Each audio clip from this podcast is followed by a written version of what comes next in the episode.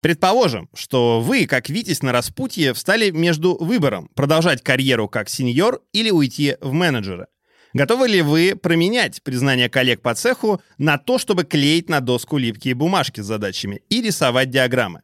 Или, может быть, наоборот, вы готовы променять публичность, общение с топ-менеджерами и акционерами на не всегда публичную работу с задачами, которые вам кажутся интересными, и, конечно же, высокую карму на хабре. А может быть, пропасть между задачами сеньора и менеджера не столь велика, и мы можем путешествовать от одной должности к другой, или даже совмещать их.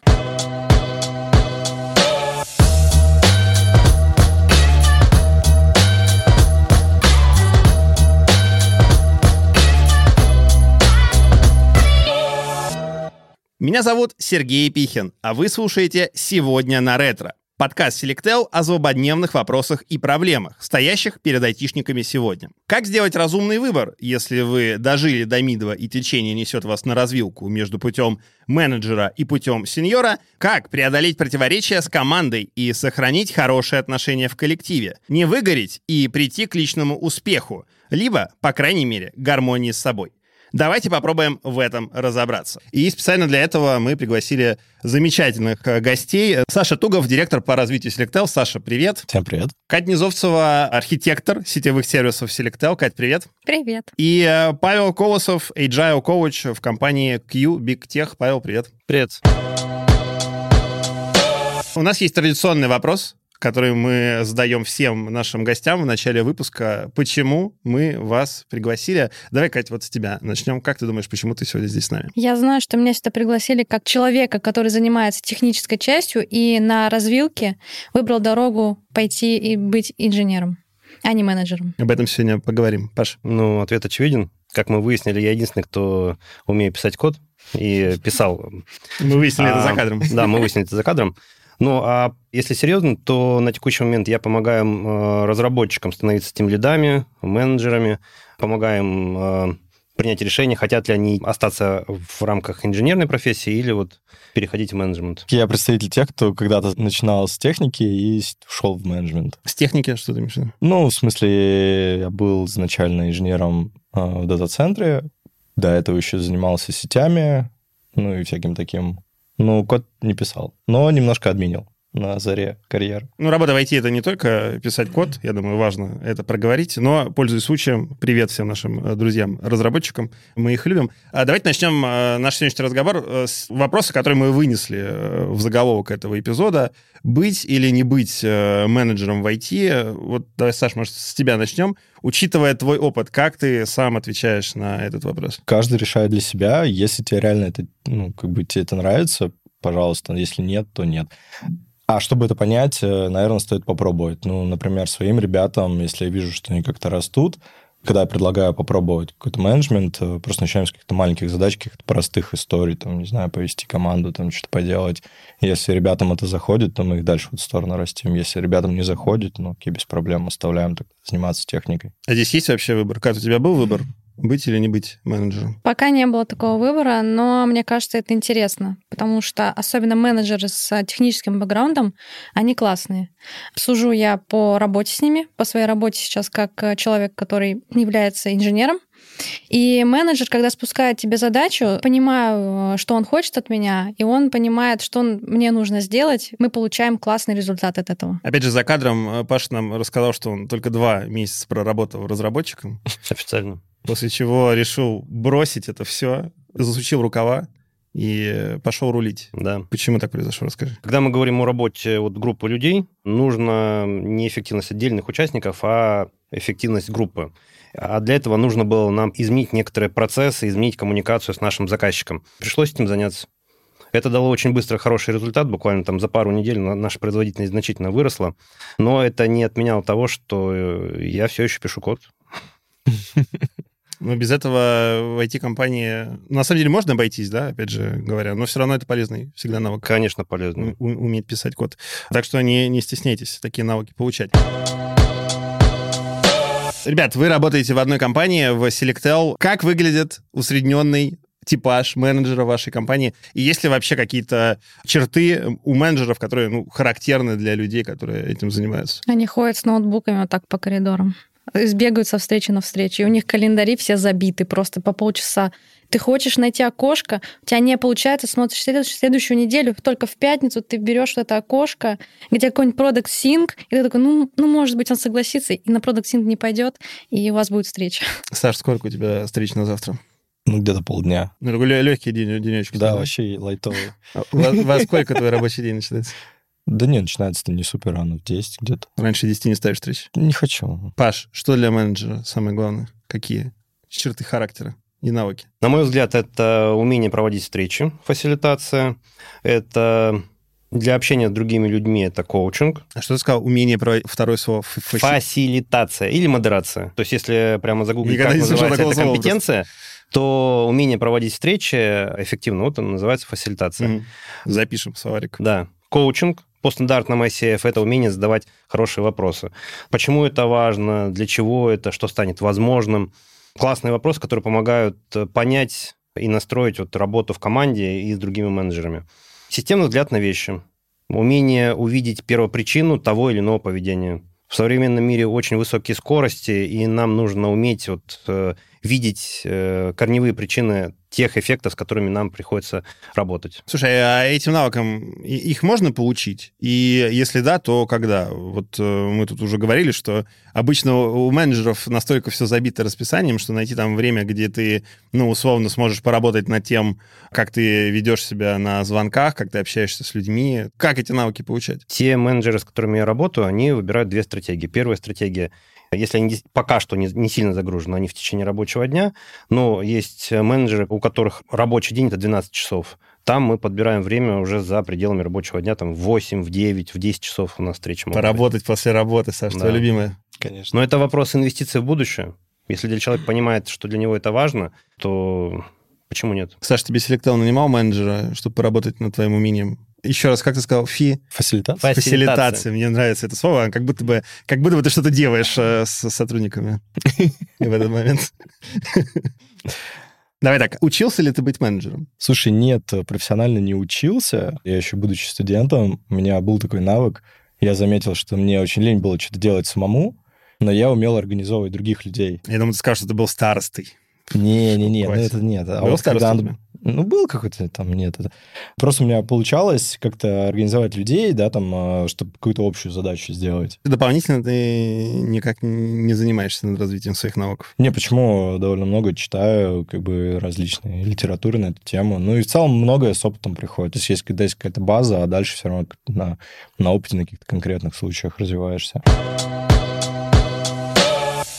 Я бы хотел на минутку прервать нашу дискуссию и рассказать про бонусные полезные материалы для вас, наши дорогие слушатели. У Selectel, одного из лучших провайдеров облаков и IT-инфраструктуры в России, есть Академия. Это пространство с полезными материалами, выжимками из прошедших мероприятий и бесплатными курсами которая поможет вам держать руку на пульсе изменений в индустрии и развиваться. В описании вы найдете две ссылки на материалы о профессиональном развитии. Одна — это текст про must-have инструменты для сетевого инженера, которые помогут повысить уровень ваших хард-скиллов и, возможно, пойти по пути Кати и пойти в архитекторы. Вторая — это честный текст от продукт-менеджера про ежедневную рутину и вызовы в профессии терапевтично и на подумать. Переходите по ссылке в описании в Академию Selectel, чтобы быть в курсе происходящего в мире IT от первого лица. И не забывайте подписываться на рассылку, чтобы сэкономить себе время и получать самый свежий контент прямиком в вашу почту. А теперь возвращаемся к эпизоду.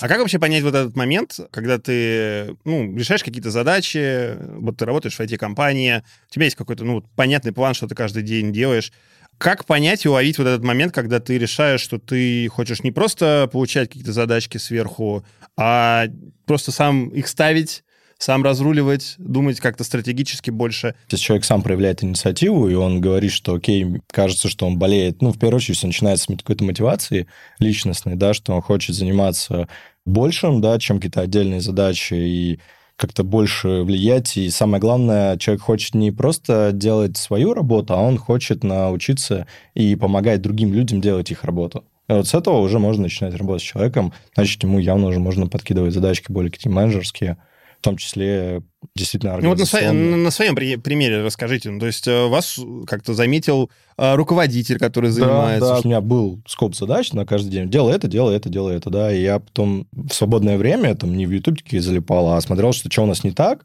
и там, не знаю, просто проявлял инициативу, обновлял документацию, делал какие-то дела, которые там не обязательно, но лучше бы сделать.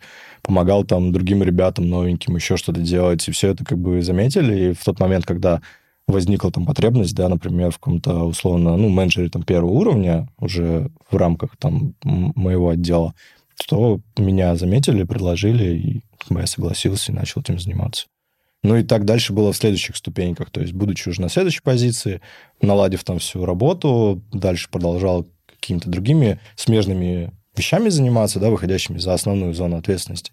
И также, то есть, э, это замечало руководство, предлагало дальше расти, дальше, дальше. Так у тебя не было такого, что вот это такое, там техника, там менеджерство, что выбрать, что выбрать, не знаю, что выбрать? Слушай, наверное, нет, потому что Техника все равно всегда интересно было, но мне интересно что-то новенькое. То есть я понял для себя, что мне бы было скучно все время заниматься какой-то определенной техникой. Ну, то есть в каком-то скопе задач, э, даже если я там, ну, просто долго этим занимаюсь, мне начинает скучно становиться. А новые задачи, их мало Но было? все равно контекст у тебя сохраняется. Ты все равно плюс-минус, да. ты в одном и том же продолжаешь работать. То есть, понятно, можно было остаться в технике, как некоторые делают, там, меняют, например, скопы. Ну, например, там, я знаю, даже у нас внутри компании часто, бывает, что человек разработчик, поработал разрабом до медла, хоп, стал девопсом.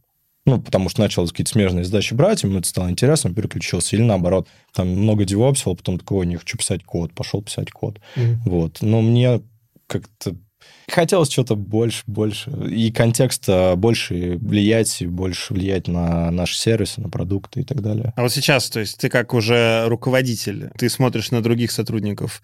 В чем твоя мотивация ну, предлагать им переходить на другую должность? Это твое желание чуть-чуть разгрузить себя, корыстное такое, или это твое желание как, ну, опять же, там, ментора, да, руководителя направления, чтобы люди внутри компании э, росли. В общем, насколько это вот важная часть твоей работы с точки зрения работы с людьми, именно что, да, смотреть, кто проявляет инициативу, кто может mm-hmm. вырасти, кто может не вырасти. Ну, здесь в первую очередь я смотрю все-таки для компании пользу.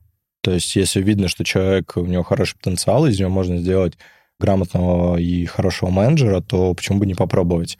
Во-первых, человеку это может быть интересно. Ну, понятно, что если ему, в принципе, не интересно, конечно, мы не будем его насильно там а, запинывать. Есть как бы стереотип, что вот человек дорастает, и его чуть ли не пинками загоняют в менеджмент. Типа, зачем, почему? И я тут подумал, что на самом деле это просто проявление очень-очень острого кадрового голода как раз в менеджменте. В technical менеджменте вот, ну, очень мало людей.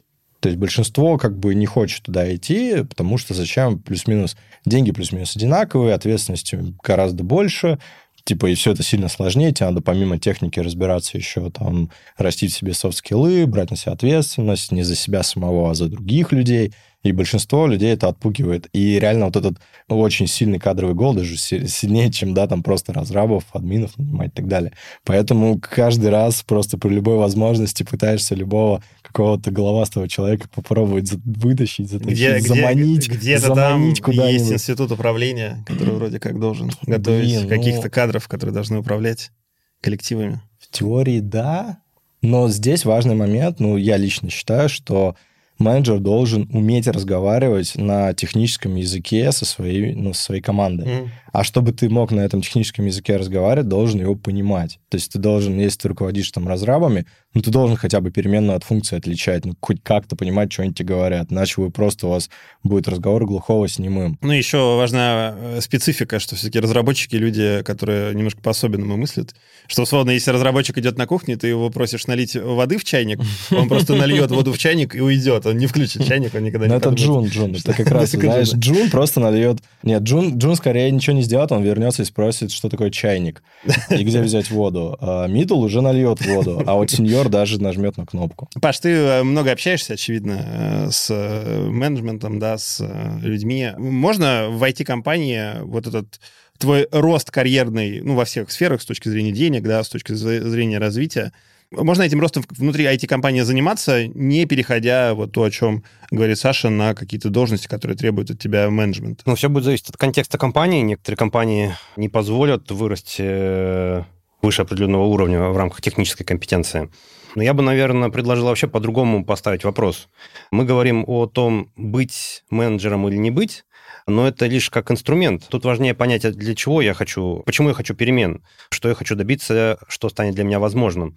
И чаще всего ответ на этот вопрос э, у людей это про то, что действительно больше управлять своей жизнью, больше принимать каких-то решений, которые увеличивают э, твою личную эффективность, эффективность команды, результативность для клиентов увеличивать. Вместо того, чтобы становиться менеджером, можно э, уже в текущий момент времени накапливать вот эти менеджерские навыки, и они все равно в моменте очень полезны. Любой разработчик, который может провести встречу, его могут отправить к клиенту, который он поговорит с клиентом, будет видеть вот этого конечного клиента, это значительно увеличивает мотивацию да, интерес. такие навыки даже, не знаю, в семье полезны. Да, Провести да. встречу, решить вопросик какой-нибудь. Да, мне несколько раз говорили о том, что использование канбан-досок часто ну, спасало семьи.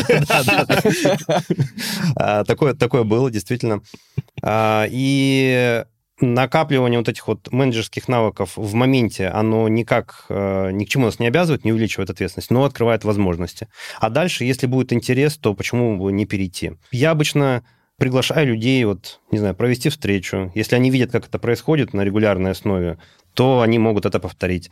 Приглашаешь людей на общение, например, с клиентом на КСДФ, э, приглашаешь людей на приоритизацию вместе с продуктом.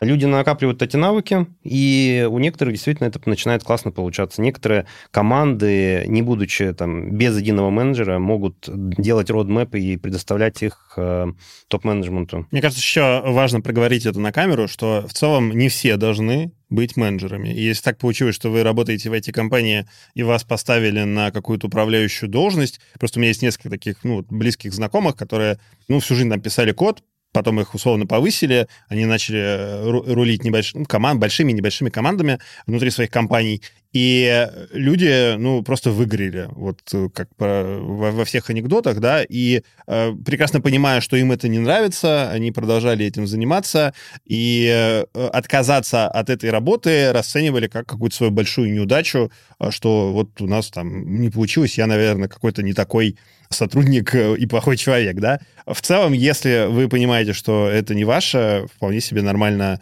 отказаться от такой работы. Я знаю, что во многих этих компаниях э, такое достаточно регулярно происходит, э, что люди, ну, попробовали, не получились, вернулись на позицию, где просто выполняешь задачки из жира, закрываешь и кайфуешь. Так что это вполне тоже нормально. Да, я бы здесь добавил, что если тот менеджер, который так промоутит, собственно, сотрудника, ему надо сразу же Э, на берегу объяснять, что есть э, как бы план «Б», чтобы человек тоже не, не считал, что типа либо я менеджер, либо меня уволят, да, чтобы он понимал, что он всегда может откатиться или как-то повернуть в другую сторону. Иногда бывает, что берем не тех людей, да, не на ту роль, а, то в целом страдает и отдел, и компания, этот сотрудник, то есть и всем грустно и плохо, и да, в какой-то момент надо просто их всех освободить от этих мучений и, собственно, вернуть человека обратно, условно, в разработку и нанять, ну, например, другого человека на эту роль. Либо временно руководитель может сам эту роль на себя взять. Потому что, опять же, менеджмент действительно, вот как а, Паш сказал, это именно роль, да, то есть у тебя действительно может не быть отдельного сотрудника, менеджера, да, там у кого-то,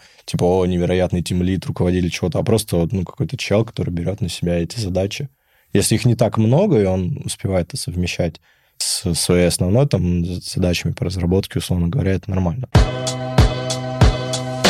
А мы про это уже косвенно говорили, но все равно давайте попробуем дать такой э, четкий ответ, насколько это возможно, на тему того, какие все же менеджеру в IT скиллы важнее инженерные, софтовые, умение общаться с разработчиками на одном языке, понимать, о чем они говорят, над чем работают, или все-таки какие-то софт-скиллы, которые связаны с э, управлением командой, э, коммуникацией и прочее, прочее, прочее. А, Катя, вот давай ты ответишь на этот вопрос. Ну, это вопрос, на который у меня был самый банальный ответ. Должна быть золотая середина. Потому что, допустим, если менеджер, который не знает ничего технически, он приходит еще в компанию, в новую, где новые продукты для него, ему нужно все учить, и у него под ним группа разработчиков, он вот так бегает, носится по встречам, ничего не понимает, волосы вот так вот назад, вот так вот одышка постоянная. Разработчики тоже, ну, то есть бардак. Хорошо, там человек спустя какое-то время э, выучил продукты компании, но технически он тоже ни в чем не, раз, ну, как, не знает, технику глубоко, начал общаться с, с разработчиками, что-то начинает понимать, то есть его как бы разработчики учат этому. А он уже потом вовлекает свои менеджерские темы, и все классно получается. Если обладает только техникой, ну, это уже какой-то там junior, middle, senior в плане разработчика, инженера, это не менеджер. Софт-скиллам легче научиться, чем технически. Ой, нет, есть люди, вот э, даже у нас в компании, которым прям тяжело дают софт-скиллы, они вот сидят за компьютером, они офигенно шарят в технике, хоть, ну, там, архитекторы прям лютые, но в софт-скиллах у них прям все плохо. Ну, просто вот люди такие сами по себе. Я вот у себя немного стараюсь разделить роли э, именно тех лида и условно тим лида. То есть вот эти вот, да, набор по технике, да, какие-то скиллы, хард-скиллы и софт-скиллы. История немножко в том, что, наверное, где-то вот, э, знаешь, у тебя есть вот отдел, и есть некая как бы его граница, да, то есть когда есть коммуникация внутри отдела, есть коммуникация куда-то наружу. Вот наружу, да, нужен человек с прям с сильными софт-скиллами, потому что ему нужно будет, скорее всего, просто с другими очень много коммуницировать, договариваться, где-то там лоббировать свои интересы, да, в том числе там и так далее. А внутри команды с этим можно чуть попроще, если команда плюс-минус слаженная, ну, либо со временем как-то люди могут научиться общаться между собой.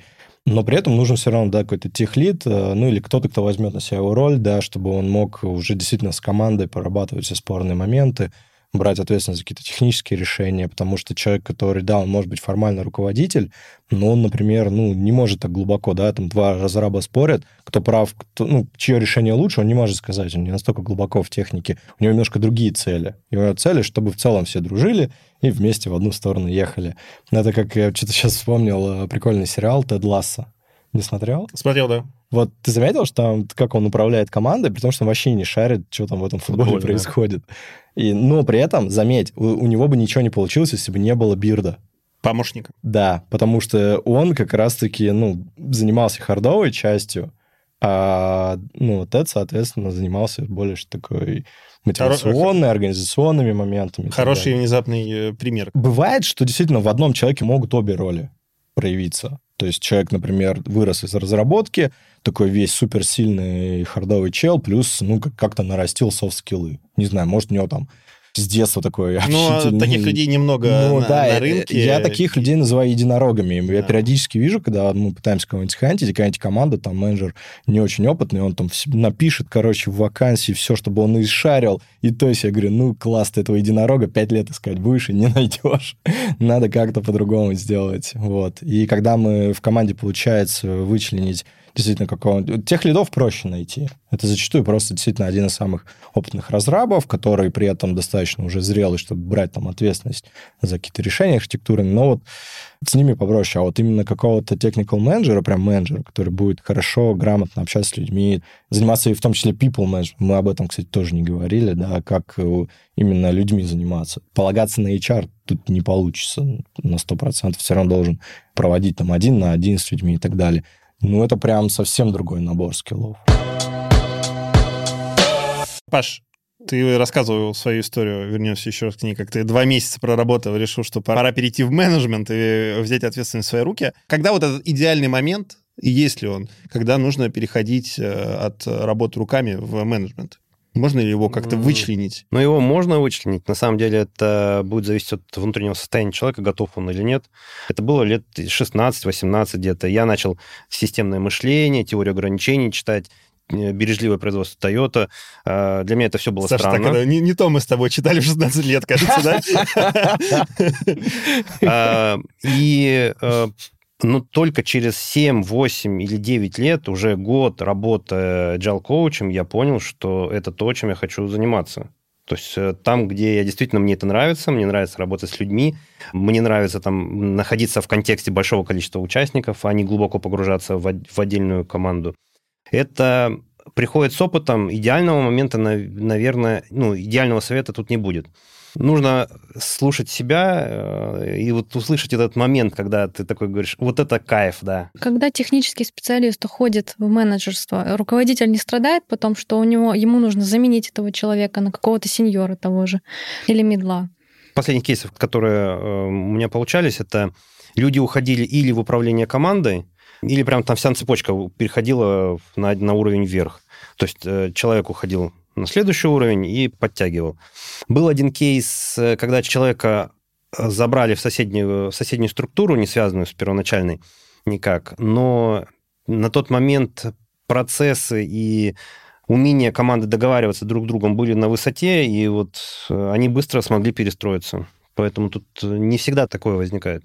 Саш, тебе отказывал когда-нибудь кто-нибудь на предложение твое перейти в менеджмент? Было такое, что человек такой, ты знаешь, я подумал, я, пожалуй, не готов. Да. Да? Да, бывало. Часто? Ну, блин, тут сложно сказать часто, редко, потому что все равно это все case-by-case. Мгм. Сложно сравнить, не такой прям поток, знаешь, на тебя конвейер людей, ну, как-то сортируй их туда-сюда. Ну, да, бывало, бывало, да, ребятам так, как бы, знаешь, издалека намекаешь, типа, давай попробуем а, с некоторых... Бывали даже обратные случаи, бывало там, человек говорит, э, хочу там, короче, расти дальше, хочу там менеджером. Ты такой, ну окей, давай попробуем. Давай ты попробуешь там ближайшие пару недель поменеджерить, ну хотя бы там основные встречи регулярные, и по результату понимаешь, что он вообще не вывозит. А вот можно пример? Вот первая задача, допустим, технарь захотел стать менеджером. Вот первая задачка ему, которая улетит. Первая задачка, ну, например, как раз-таки профасилитировать регулярную встречу синк, например. М, провести синк, пораспрашивать каждого, да, в команде, что происходит, какие ближайшие планы, ну, хотя бы какой-то notes написать.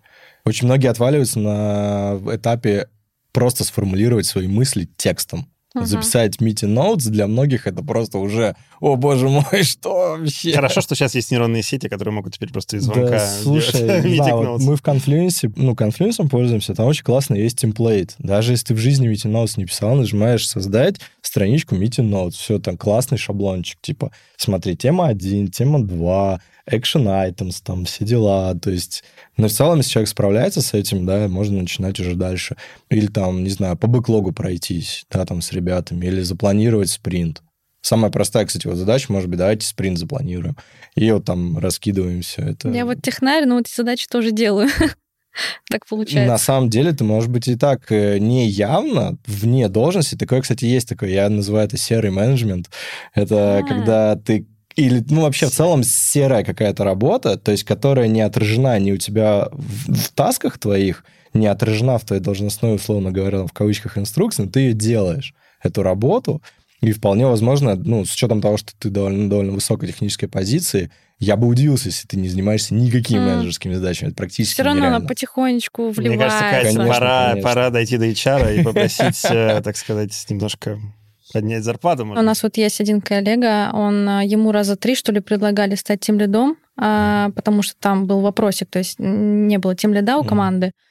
И он является сеньором, прям тоже очень классным, но он прям настоятельно отказывался от этого предложения. Он потом говорит, я не вижу смысла во встречах, в этих кучах встреч, я не хочу на эти встречи ходить. Я с таким встречался просто по опыту. И для начала нужно не давить на таких, а просто какое-то доверие заработать, а потом уже... Потому что если не будет доверия, как бы человек просто не будет реагировать ни на какой контакт. Наоборот, будет еще хуже делать. Да, да, да. Ну, ну, это, типа его будет давить скорее. То есть надо не то, что... Не, можно, конечно, включить начальника. Нет, надо встречи. Знаешь, типа, ну, Камеру, включай камеру. Да, камеру включи, типа. Да, да, да. Ты включаешь камеру, Саша? Конечно. Да? Правильно. Ну, если я одетый. Шутка. Хотя бы, хотя бы по... Хотя бы поздно. У меня за последние полгода процентов 80 э, менеджеров на индивидуальных встречах говорили мне, что они не, не хотят быть менеджерами. Мы не хотим быть менеджером. Ну, я не хочу быть менеджером. Я себя вижу там, не знаю, тестировщиком, аналитиком, там, разработчиком. Но проблема в том, что эти люди проводят э, 90% встреч, и не только своих, э, внутри своих команд. Точнее, проблема не в том, что они проводят, да, их можно было бы зам- заменить, а, если бы потребность была. Проблема в том, что они не хотят. То есть они просто берут и еще берут на себя дополнительную ответственность, там какую-то межкомандную встречу провести. Кто будет? Ну, давайте я. А кто ж еще? Вот. Я уже приготовил все, тем более. И это интересный парадокс. То есть на уровне идентичности они себя никак не ассоциируют с менеджером. Но на уровне действий они себя проявляют именно таким образом. То есть они проявляют инициативу, они готовят материалы, они, не знаю, пишут meeting notes, они делают это, много этих вещей, но не хотят быть ну, ими. Для разработчика, менеджера, это что такое? Это да. Это, да. Работу делают. Они просто такие латентный менеджмент. У меня сейчас возникла мысль, что это, наверное, история про переход. Вот он занимался своей профессиональной работой, а потом сказать, что я менеджер, это значит сделать вот этот большой прыжок.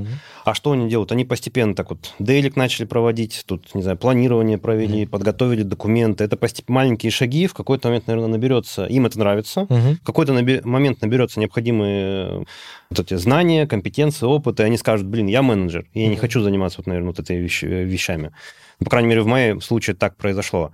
Скорее всего, вот сказать, что я менеджер, это э, взять на себя, в первую очередь, внутреннюю ответственность за все, что происходит. А люди не понимают, как с этим работать. Осознать Мир очень сложный. Себя, чтобы стать менеджером, нужно осознать себя менеджером. Да.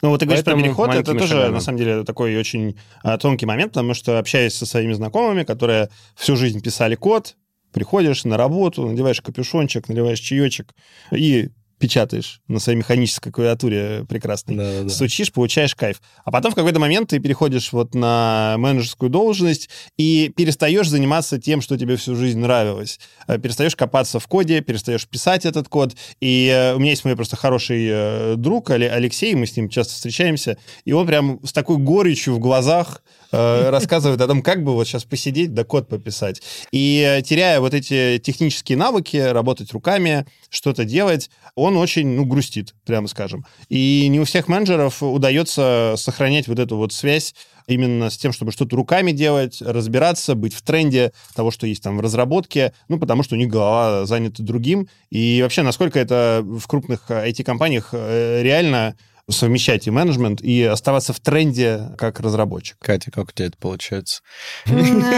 Ну, ты в своем случае не разработчик. А у меня на самом деле немного менеджерских тем, но из лайфхаков это можно на неделе забивать два дня, прям в календаре забивать, э, и в эти дни ты, значит, занимаешься задачами своими техническими. В остальные три дня ты бегаешь по встречам. Но я хотела так немножко увести в плане, мы сейчас там все про менеджеров, про менеджеров, я уже вижу комментарии, вот на одного технаря 10 менеджеров, это вот у нас, у нас в техническом департаменте это очень часто проскальзывает штука. Неужели а, из сеньора можно уйти только в менеджеры? Но нет, расскажу историю из э, своей ситуации сейчас на работе. Я вот захотела прям изучать что-то новое, новую технологию техническую. Я сетевой, да, сетевой архитектор, и все вокруг сетей, все, вот э, как Саша говорил, однотипные задачки, одинаковые задачки. О, что-то менеджерское ага, по делу. Думаю, нет, что устала, там отчеты писать. Думаю, нет, э, заберите, руководитель, забери, пожалуйста, вот это вот отчет писать. И, то есть, из вариантов это перейти, в, например, в э, соседний отдел в департаменте. Вот у нас в департаменте есть отдел развития, сети, это кто тестирует новое оборудование. Мы архитекторы по клиентским сервисам. И есть отдел автоматизации. Можешь уйти, пожалуйста, в Python программировать. А можешь уйти вообще в другой департамент, например, в Kubernetes и изучать Кубер. Это как развитие технического э, специалиста. Давайте вообще про сеньоров поговорим, потому что, э, ну, так мы все говорим, менеджер, менеджер, да, не обязательно, опять же, быть менеджером.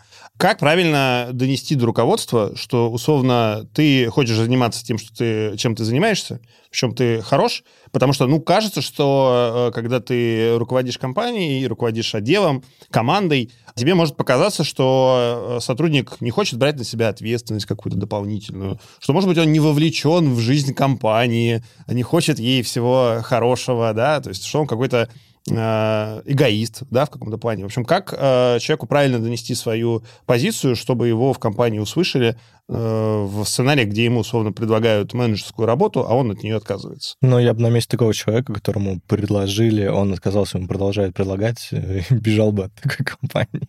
Но это нездоровая ерунда. А, мне кажется, наоборот, э, ты изначально предлагаешь тому, кто ну, с той точки зрения готов, и кому это интересно, кто сам проактивно в этом участвует, а просто сверху вниз бросать, давай ты теперь будешь менеджером, ну, это никогда хорошо не сработает.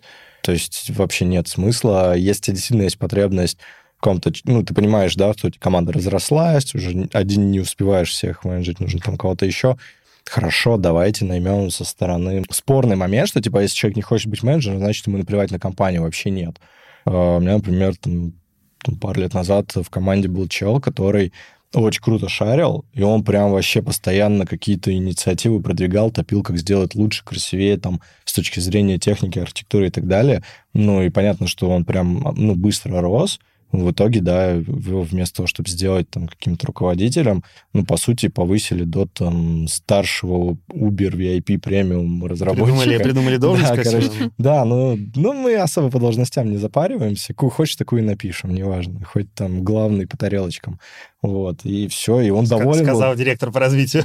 Да, да, да, я Вот, все понятно. И он доволен был, да. И он был такой, наоборот, человек, которому вот прям ему супер некомфортно было заниматься такими историями, что-то там планировать, менеджерить. И вот... Просто, понимаешь, это же вертикальный, да, ро- рост э, в компании. Мгм. Ну, кажется, что всегда есть какая-то вот точка, где, где все. Ну, то есть дальше ты не можешь расти с точки зрения там зарплаты, наверное, даже той же самой. Я нет? тебе могу сказать, что у нас в компании некоторые там архитекторы побольше менеджеров получают значительно больше.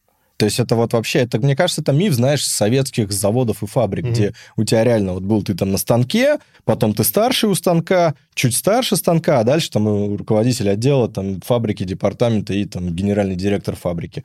Нет, в современной компании вообще не так. И, и на самом деле вот этот зарплатный порог, он вообще, ну, в айтишке, по Ну, крайней окей, мере, его окей. такого Шестизначные хорошие зарплаты, страхование, ипотека 0%.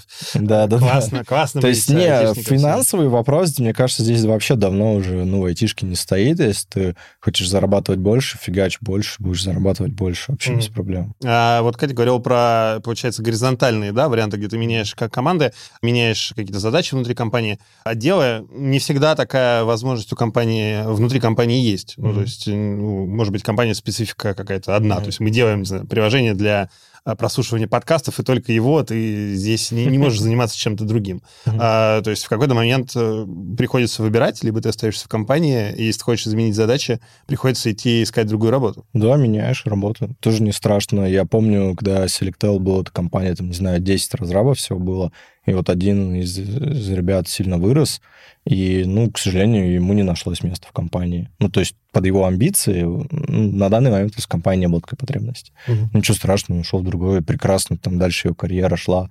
Я вот до сих пор там общаемся, все отлично, почему нет? То есть не надо бояться. Ну, нет вообще ничего страшного. Катя, а давай немножко ты про э, свою работу нам еще расскажешь. Ну, то есть, условно, ты занимаешься сетевой архитектурой, да? Ты, наверное, на этом собаку съела, да, уже, можно так сказать. Ты в этом специалист. А на своей позиции у тебя получается как-то получать какие-то новые знания еще, а, дополнительные навыки? Занимаешь ли ты этим? Есть ли какой-то ну, предел на твоей текущей позиции с точки зрения вот, получения навыков новых? А, вот как я уже рассказывала, я столкнулась с тем, что э, ко мне приходил один и тот же пул задач, и я подвыгорела. Хочется нового. Вот, э, вот прямо сейчас у меня такой период, и у нас в отделе э, то есть придумывается сейчас какая-то интеграция с архитекторами из других отделов, то есть чтобы мы как бы стали единым отделом архитекторов. Вот, то есть настолько все серьезно. Получается, тогда я буду э, должна, то есть классно, что к нам клиент придет, и мы ему должны будем спланировать архи- архитектуру, то есть он нам говорит, что он хочет, мы ему и сеть построим, и пас накатим, и облачко подключим, и все ему закатим классно, и он будет весь радостный и довольный, и мы такие... И я сейчас, например, не знаю, как работает э, в облачной платформе какая-нибудь э, структура. Мне интересно это посмотреть, узнать, то- в том числе с точки зрения сети. Потому что сети, они везде. Они как пауки расползаются. Ну, опять же, И с точки зрения, просто, знаешь, подхода э, твоего личного к твоей собственной карьере. То есть ты вот как это видишь в перспективе? Ты будешь оставаться в этой сфере? Станешь самым опытным нетраннером? А,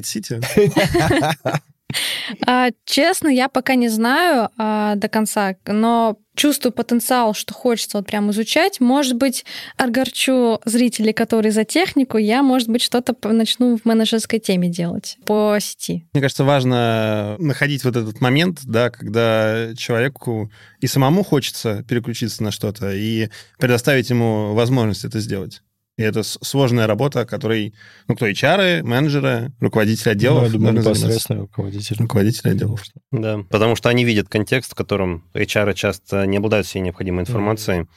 Плюс э, не всегда хорошее доверие между там, HR, которую ты видишь раз в год, и непосредственно сотрудником. А на, на такие вещи лучше говорить в какой-то такой непринужденной обстановке, не под запись. На корпоративах. Да, например, на корпоративах. Не, не прогуливайте корпоративы и корпоративные мероприятия. Э- Это важная часть, но об этом мы поговорим в отдельном выпуске нашего подкаста. У нас есть рубрика, которая называется «Как сказать это на корпоративном», в которой мы пытаемся найти правильные слова, чтобы человек, который их э, воспринимает, э, не разозлился, не обиделся и не уволился из компании, в которой мы а, работаем. Сейчас я каждому из вас, ребят, зачитаю по фразе, а вы попробуете сказать так, как это бы могло звучать в переписке, Slack или в том мессенджере, в котором э, внутри компании люди общаются. Фраза первая. «Боже мой, почему ты не можешь решить эту задачу самостоятельно? Зачем постоянно приходить ко мне и ныть?» Паш, давай э, с тебя начнем. У тебя, мне кажется, самый большой опыт в коммуникации среди нас всех. Месяц назад тебе поставили задачу X. А, Я наблюдаю, что в течение этого месяца каждые три дня ты приходишь ко мне и предоставляешь пачку вопросов. Я это интерпретирую как то, что у тебя не хватает компетенции для того, чтобы эту а, проблему решить самостоятельно и приходить э, реже. Во-первых, хочу сказать тебе спасибо за то, что ты приходишь часто, обозначая некоторые сложности в своей работе. И предлагаю тебе эм, сформулировать, в чем сложность при выполнении этой задачи, и мы с тобой посмотрим человека, который может тебе помочь нарастить необходимые компетенции. Он хорош, да? На, А, на фразе «тебе не хватает компетенции» я бы немножко подобиделась. Но это, Но это возможно, может быть, прав- правда. это да. может быть правдой, да. Ну, есть фактология, раз Да. ты- каждые три дня человек приходит. А, ну да. Кать, фраза для тебя. Не то чтобы э, это про тебя, а просто нужно ее сказать по-другому. А, Тебя забанили в Google, в интернете, в гитхабе. Такая вот история, когда человек не может э, най- найти нужную информацию. А, я даже ее не поняла. Да-да. А, когда человек... м, м. Ну, знаешь, вот тебя что, в Гугле забанили? Вот та- та- такого формата фразы. Ну, это как шутка больше звучит, нет? Нет, иногда, знаешь, люди не могут искать информацию, это очень раздражает. А, я Вот, таким а, людям кидаю смотри. ссылку, есть еще. Да, а, ты, ты сняла кучу видео образовательных э, для новых сотрудников, да, у вас есть база данных в Selectel, и Точно, они просто, вспомнила, да. они просто не могут э, в этой Да. базе данных что-то найти и постоянно тебя дергают по этому поводу. Ну, я по доброте своей душевной им все равно отвечаю. Вот э, как ты ответишь? А, Я отвечу им а, а, ответом на их вопрос. Или ссылочкой на видео. Очень все просто. Окей. Ну, это корректный вопрос. Зависит от той задачи, которую мы хотим решить. Если нужно, чтобы человек сделал работу, то отличный вариант. Саш, э, вот эта фраза про тебя, мне кажется, она очень, очень тебе подходит. Да мне пофиг, что ты там чувствуешь в моменте. Нам надо выкатить это решение. Бывало? Писал такое кому-то? Нет. Нет? Ну, расскажи, как ты пишешь такие сообщения. Так, да. Да, я понимаю, это очень сложная задача, которую нужно сделать в такие сжатые сроки, но я был бы супер признателен, если бы ты смог ее закончить сегодня, и с меня там бейджик, спасибо, лайки. О, бейджик. и я да. постараюсь э, в будущем, да, это мой косяк, что э, ошибка планирования, и в следующий раз постараемся это учесть и больше так не делать. А бейджик это что? Это корпоративный бейдж, к которому можно сходить? Он куда-то? конвертируется, условно, там, в деньги, и Мгм. на, на который есть- можно купить свой мерч. Все Да. там. А, мерч. У нас Да. есть внутренняя такая геймификация, и есть там вместо просто типа «спасибо, бро», можно там более формально это сделать, и ты можешь потом на силикоины купить. Силикоины. Отлично. Отлично. Отличное название. Окей, спасибо, ребят. Мне кажется, очень, очень корпоративно у нас получилось э, на такие жесткие сообщения. Но видно, что у вас большой-большой опыт э, внутри работы больших компаний. Как компании могут внутри себя создать условия и вот такую атмосферу, чтобы и а, менеджеры появлялись среди технарей, и люди, которым неинтересно этим заниматься в компании, оставались, не уходили, не выгорали. В общем, э, в чем главный секрет? Как такую атмосферу внутри компании создать, на ваш взгляд? Это Хорошие история- корпоративы, глубокие разговоры. А, Да.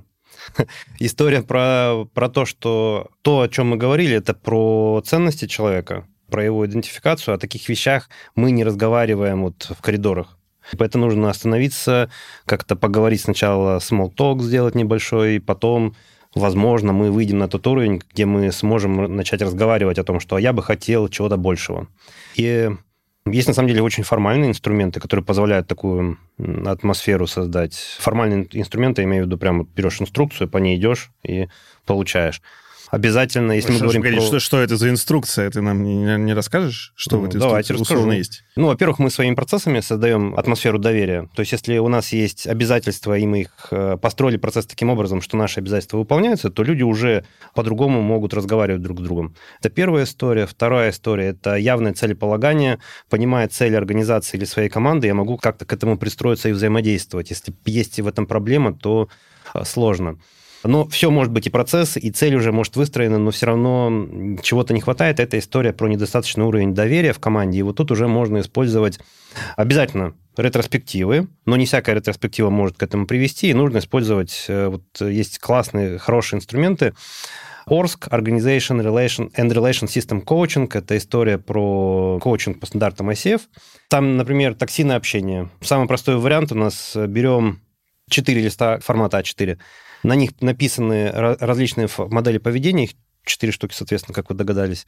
Э, И группа последовательно отвечает на вопрос, вот, что для вас эти, эти модели поведения, она могут, может путешествовать по, по пространству, как это проявляется в вашей команде или что чаще у вас проявляется. И после этого мы изучаем против токсинов, что у нас пом- помогает, антидот, антидоты. И вот мы изучаем, какие антидоты могут быть для того, чтобы эти токсины уменьшить проявление этого токсичного поведения. Например, там yes man, когда человек на все согласен. Вот чтобы ты ни пришел, вот абсурдную вещь предлагаешь, он говорит, да, давай сделаем. Это не очень хорошо работает. И такой разговор, подобные упражнения, их на самом деле очень много, позволяют вот группе поговорить о будущем, о том, как мы взаимодействуем, создать протоколы коммуникации. Вот мы говорим про протоколы сети, взаимодействие узлов друг с другом. Вот в человеческое общение аналогично. Лично я это так всегда смотрю с чистой математики. И используя такие инструменты, очень быстро можно вывести уровень доверия на необходимый уровень, когда люди могут поговорить о том, что они хотят. Ну, а отсюда уже, понимая, что хочет человек, мы можем договориться, что мы можем сделать. Потому что одна, наверное, из основных проблем, э, с которой я сталкиваюсь, это неозвученные ожидания. То есть человек уже чувствует, что он вырос, он хочет чего-то другого, и вот он ждет, когда это увидят другие. Но так это не работает, нужно сказать. Ребята, у вас такие практики в Селектау есть? Пишите на листочках, кто токсичный самый? Нет, не кто токсичный, а токси, токсинное общение, А. проявление поведения. Когда мы напишем, что кто-то токсичный, это убьет доверие в конец. А, Ну, я здесь соглашусь, да, с тем, что чтобы все это потихоньку, ну, как бы работало, и здоровая атмосфера была в компании, в команде, а, я это вижу как э, атмосферу такого радикального доверия и открытости, причем э, желательно направленной сверху вниз. То есть у тебя никогда сотрудники не будут открыто выражать свои мысли и идеи, если они э, не видят того, что это возможно, не видят сверху. То есть, да, если ты как бы это все очень директивная такая кондовая компания, атмосфера, конечно, человек не будет такого, он будет, ты ему, да, будешь приходить, давай делать это, он такой, ладно, там, будешь делать, давай делать это, он, ладно. Ну, а потом через год он увольняется, потому что не хотел ничего из этого делать. Вот. Но на практике мне очень понравилось в последнее время использовать э, на регулярных один на один э, с сотрудниками довольно неплохой шаблон, э, в котором, по сути, буквально там два блока текущие, да, ну, и совсем буквально пару слов на практике. Это первый вопрос, типа, как у тебя именно настроение, это вопрос про эмоции. Второй вопрос, что как вообще за последнее время, о чем думал, о чем работалось. И следующее, это что самое интересное было и что тебя больше всего беспокоит. Почему это четыре вопроса? По факту они все про одно и то же, как дела. Но обычно, если ты спрашиваешь человека, как дела, он скажет «ок, норм», и ничего не раскроет. А эти четыре вопроса, они позволяют именно отделить э, эмоции от реальности и выделить наиболее вдохновляющие, наиболее стрессовые моменты. А как часто вот такой чек нужно делать внутри команды? Слушай, зависит от сотрудников. Я обычно начинаю его довольно часто делать там один-два раза в месяц для новеньких. Если я вижу, что человек все окей, то там можно и там раз в два месяца. Ну, обычно редко. Ну, либо ситуативно. То есть, видно, что с человеком что-то... Он сильно поменялся, что-то с ним не так, можно в внепланово, например, привести. Ну, и по карьерному росту там такие же вопросы, например, а, пиши свой идеальный день а, в виде, знаешь, круговой диаграммы. Типа, вот сколько бы ты хотел вот одной задачи, например, там техника, и ты хотел бы... И человек говорит, о, круто, типа, я бы хотел вот там, не знаю, 50% техникой заниматься, 30 там а, писать, там, не знаю, придумывать какие-то архитектуры и еще там 20 общаться с клиентами. Например, mm-hmm. ну да, или там, например, кто-то может сказать, я хочу 100% только там э, девопсом заниматься, вообще не хочу с вами разговаривать. А дальше ты ему говоришь, а как сейчас твой день выглядит? И вот если эти картины сильно расходятся, то тоже можно подумать, стоит ли что-то с человеком делать. Кать, как твой идеальный день выглядит? Мой идеальный день, я прихожу к 12, к полупервому на работу, иду завтракать. Потом сажусь, проверяю задачки, э, которые поступили из текучки, текущие задачи не спринтовские, которые смотришь, делаешь, а, раскидываешь кому-то даже, младшим своим коллегам, делаешь их вместе с ними, идешь на обед. А потом приступаешь к спринту после обеда. А, ну и, может быть, встречка с клиентом. Спринт после обеда, так бы... Обед в два, да? Нет, а, если завтрак в пол первого, то обед часов в пять. А какие мы можем дать вот советы Кате, если она захочет все-таки отправиться в это мореплавание менеджментских задач, как не, не растерять э, любовь э, к техническим задачам и навыки, которые ты... Спасибо, что за меня задал этот вопрос. Я думаю, что растерять точно не получится. Ну, я, например, какой-то вот для себя иногда просто прихожу, я знаю, когда у команд какие-то э, технические встречи, там, не знаю, например, у нас там есть интересная встречка проектирования всего подряд. Когда ребята что-то новое, ну, новое как-то берут в работу, я там прихожу, по сути, уши погреть. Просто интересно хотя бы понять, что там делают, что интересного там. Можно иногда, да, опять же, на ретро просто зайти, послушать, чем ребята вообще живут, какие у них проблемы по технике, по организационным моментам. А если ты планируешь куда-то расти, я бы, наверное, рекомендовал найти себе в первую очередь ментора, который уже похожий путь прошел. Не просто человека, который типа крутой менеджер, это не так важно, а именно человека, который уже прошел этот путь, и который тебе может как-то подсказать, рассказать про какие-то грабли, на которые он наступал. Угу. Паша, а у тебя я попрошу дать какой-то совет а, компаниям, потому что ну, не у всех а, брендов есть возможность нанимать таких специалистов, как ты, которые помогут им определиться с тем, как развивать команды, которые у них работают. Как э, небольшим компаниям, вот где найти ресурс и что нужно делать, чтобы правильных сотрудников э, назначать на правильные должности, тех, кого не надо, оставить заниматься тем, что им нравится, а найти среди своих сотрудников именно тех людей, которые готовы взять на себя менеджментские задачи? Ну, тут на разных уровнях можно отвечать. Если сложный ответ, то проблема того, что в компании отсутствуют менеджеры, э, эта проблема находит, э, является результатом того, как построена организация внутри. Так как, как строится взаимодействие. Если люди, прояв... люди всегда проявляют инициативу, мы нанимаем мотивированных, надо не убить эту мотивацию. И если человек пару раз проявил мотивацию, он же новичок, значит, он ошибся. Если мы за ошибки, например, не гладим по голове, а стучим тяжелым кирпичом, то вряд ли они хотят переходить в ту область, в которой они слабы, их ответственности гораздо больше. Это первый момент. То есть всегда причина внутри организации находится. Деталь нужно анализировать. Вторая история, ну, наверное, если мы говорим про доверие, то, возможно, нужно... Доверие начинается с открытости, и насколько мы готовы открыто э, вести диалог с нашими сотрудниками, настолько и сотрудники будут готовы открыто с нами вести диалог. Вот как раз Саша, ты говорил об этом. И если нам нужны менеджеры, то, возможно, стоит заявить об этом. За последний год те бизнесы, в которых нужно было вырастить необходимую там, новых менеджеров, мы их находили в совершенно стра- странных профессиях. Это, например, э, менеджер команды разработки, например, бывший аккаунт-менеджер. Как вам такое? Вот он в разработке вообще не, не понимает, тестирование не понимает, но прекрасно справляется со своими обязанностями. Мы просто встретились, общая встреча, озвучили о том, что у нас есть такая-то потребность. И мы обеспечим всеми, всеми необходимыми ресурсами, мы не будем там ругать или что-то еще делать. Ваша производительность э, упадет в моменте, и мы с этим согласны. То есть все риски проговариваются. И после этого э, задается вопрос, кто готов помочь организации и своей команде вот сделать такую работу. Люди или самостоятельно собираются, или кто-то из команды говорит, ну, я считаю, что вот ты, Петя, должен. И Петя говорит, ну, давайте. Раз я же, я же командный игрок, поэтому я буду, раз меня назвали. И с этим в дальнейшем проблем практически не бывает. То есть очень небольшой процент менеджеров, которые вот так вот, э, перейдя вот в эту роль, очень экологично и для них, и для команды, потом покидают эту э, такую роль. Ну, мне кажется, самое главное, что сказал, это важно э, быть открытым, вести диалог, не молчать, а все свои переживания, желания, их важно озвучивать и обсуждать внутри команды. В конечном итоге, мне кажется, что это главный ключ к успеху как тебя, как отдельного специалиста, так и компании в целом. Друзья, спасибо, что пришли сегодня к нам в подкаст. Сегодня на ретро мы говорили быть или не быть э, менеджером в IT-компании. Надеюсь, что наш разговор был для вас полезен, вы что-то почерпнули э, для себя из него. Если у вас есть какие-то вопросы, пожелания, задавайте их в комментариях э, на нашем YouTube-канале. Мы обязательно посмотрим и ответим. Подписывайтесь на наш подкаст, он доступен на всех подкаст-платформах. Ставьте лайки. Увидимся в будущих выпусках. Пока.